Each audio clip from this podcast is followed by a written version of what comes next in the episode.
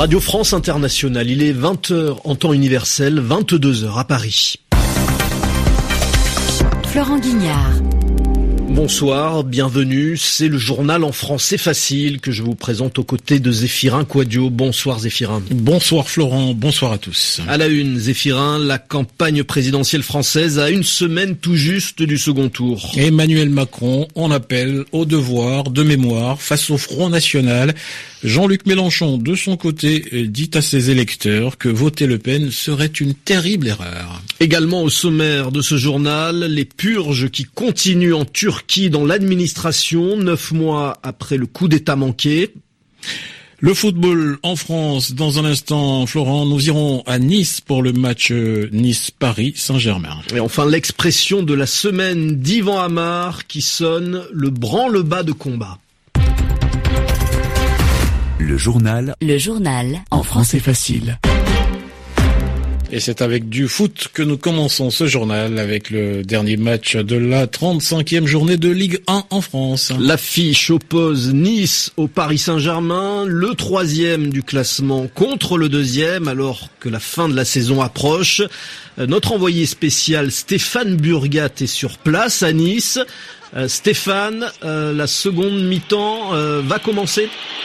Oui, d'une seconde à l'autre. Et c'est Nice qui pour le moment mène sur sa pelouse un but à zéro inscrit par Mario Balotelli un petit peu avant la demi-heure de jeu contre le cours du match puisque les Niçois sont très très mal rentrés dans la partie très fébrile. Ils ont commis beaucoup d'erreurs de précision, ce qui aurait pu permettre aux Parisiens bien de prendre à deux reprises au moins l'avantage, mais ils ont manqué de réalisme et ces Parisiens, ils pourraient peut-être le regretter plus tard. L'OGC Nice qui pointe avec ce petit but d'avance devant son public.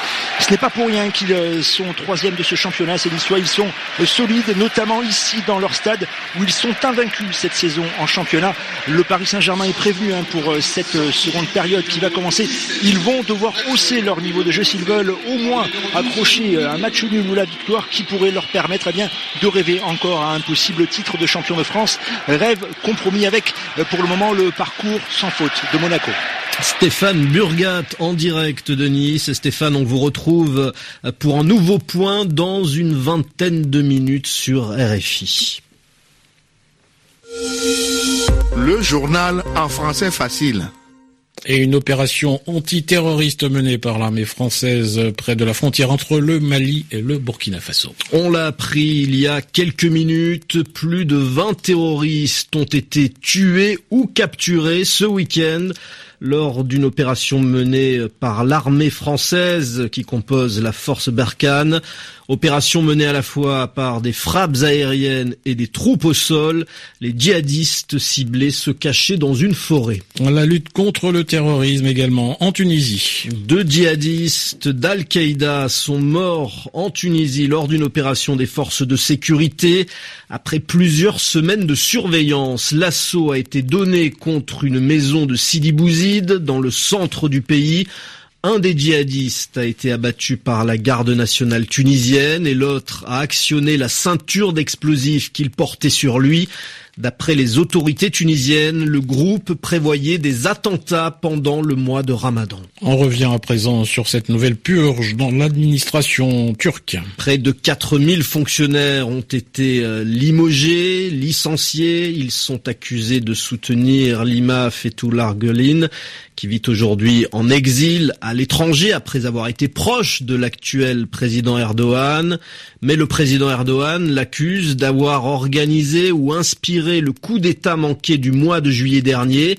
Et depuis ce coup d'État, le président Erdogan est décidé à faire le ménage dans la fonction publique depuis neuf mois.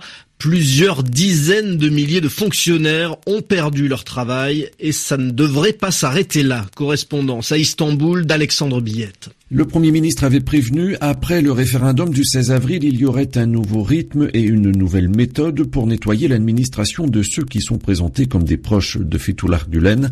La méthode ne semble pas avoir encore changé. C'est par décret autorisé sous l'état d'urgence que les fonctionnaires ont été remerciés.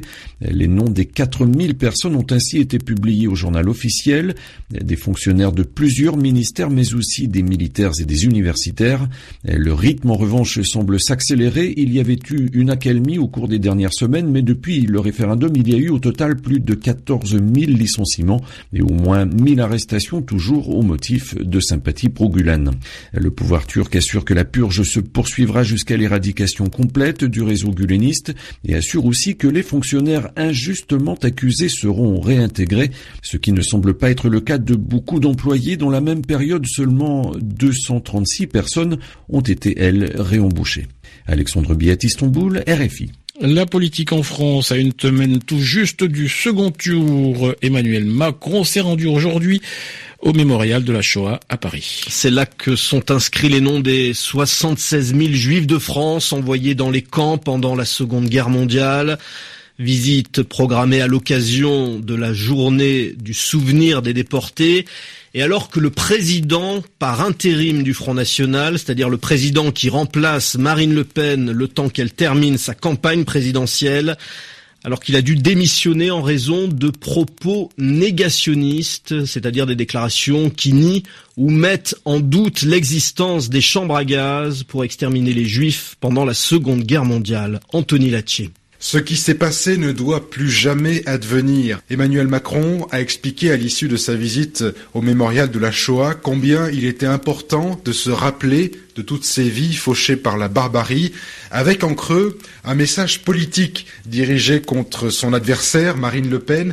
Il a parlé notamment du danger du négationnisme, du relativisme, et on se rappelle que la candidate du Front National a cette semaine été euh, obligée de renoncer à la nomination de Jean-François Jalc à la tête du FN. Il est accusé justement d'avoir tenu des propos négationnistes. Après la commémoration du génocide arménien, la visite du village martyr d'Oradour-sur-Glane, Emmanuel Macron clôt donc une semaine très axée sur l'enjeu mémoriel, avec pour but de consolider la stature présidentielle du jeune candidat, une séquence qu'a dénoncé ce dimanche Marion Maréchal Le Pen, la nièce de la candidate, pour qui Emmanuel Macron utilise les commémorations pour essayer de faire passer des messages moraux hostiles au Front National. Anthony Latier, et puis une mise au point de Jean-Luc Mélenchon, Florent. Le candidat de la France insoumise, arrivé quatrième dimanche dernier avec 19,5% des voix, met en garde ses électeurs ce serait, dit-il, une terrible erreur de voter en faveur de Marine Le Pen. Jean-Luc Mélenchon pourtant refuse toujours de dire s'il votera blanc ou Macron, mais il pense au combat d'après les élections législatives du mois de juin.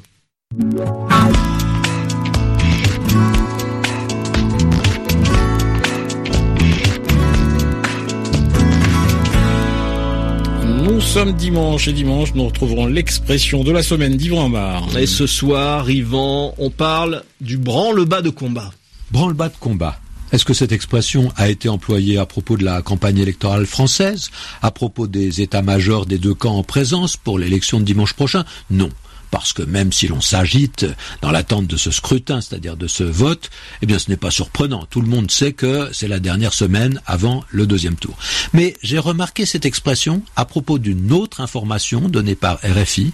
Dans tous les vignobles français, c'est le branle-bas de combat pour tenter de sauver ce qu'il reste de récolte pour 2017. Et en effet, il a fait froid pour la saison en France ces derniers jours, beaucoup de pieds de vigne ont gelé. Et il y a comme un état d'urgence. Il faut se mobiliser, lutter contre une situation inquiétante qu'on n'attendait pas, qui vous prend par surprise. Et c'est là qu'on peut parler d'un branle-bas de combat. Un peu comme si l'on disait tout le monde sur le pont. Autre formule qui vient de la marine, lorsqu'un bateau est en péril, chacun doit être prêt très vite à donner toutes ses forces pour lutter contre une menace. Donc, le branle-bas de combat, c'est un appel, un peu comme si on sonnait le tocsin. Là encore, on essaye d'alarmer. Mais ce fameux branle-bas de combat donne aussi une impression d'agitation et même de désordre. Son origine est militaire. En ancien français, un branle, c'était un hamac dans lequel couchaient les soldats en campagne. Et le matin, il fallait détacher et plier ces hamacs pour que les troupes reprennent leur marche. C'était le branle-bas.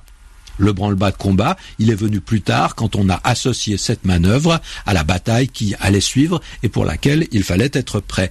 Yvan Amar, il est 22h10 à Paris, c'est la fin de ce journal en français facile. Très bonne soirée à tous.